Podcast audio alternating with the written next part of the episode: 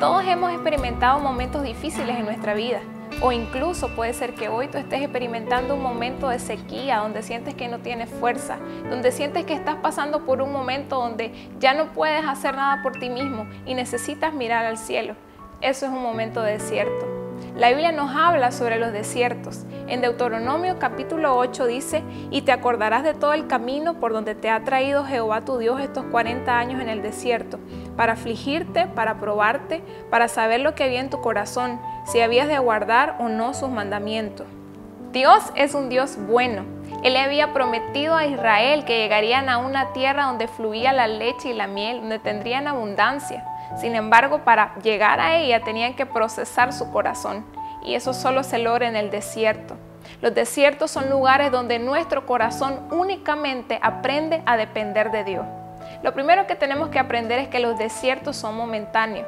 Dios no desea que nosotros perpetuemos un estado en los desiertos, pero también Dios desea que nosotros recordemos su bondad en los desiertos.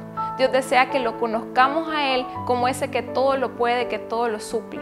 Si seguimos leyendo los versos que siguen, nos vamos a dar cuenta cómo Dios le recuerda al pueblo de Israel, cómo Él los cuidó durante el tiempo que estuvieron en el desierto. Él les dio el maná, Él cuidó su ropa y su calzado. Yo te aseguro que si tú estás pasando por un tiempo de desierto, puedes ver la bondad de Dios. Dios siempre fiel, aún en medio de los desiertos. Dice su palabra que aunque nosotros fuéramos infieles, Él permanece fiel. Él cuida de ti y de tu familia, aún en medio del desierto que estés.